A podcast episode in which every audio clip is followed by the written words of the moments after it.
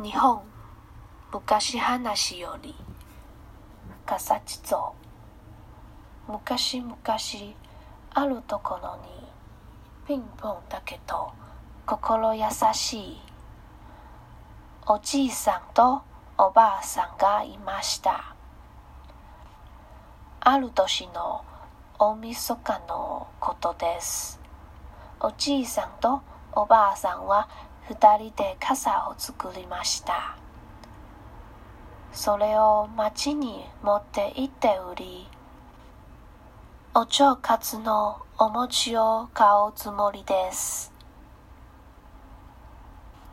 傘は5つ燃えるから餅くらい買えるじゃろう。お願いしますね。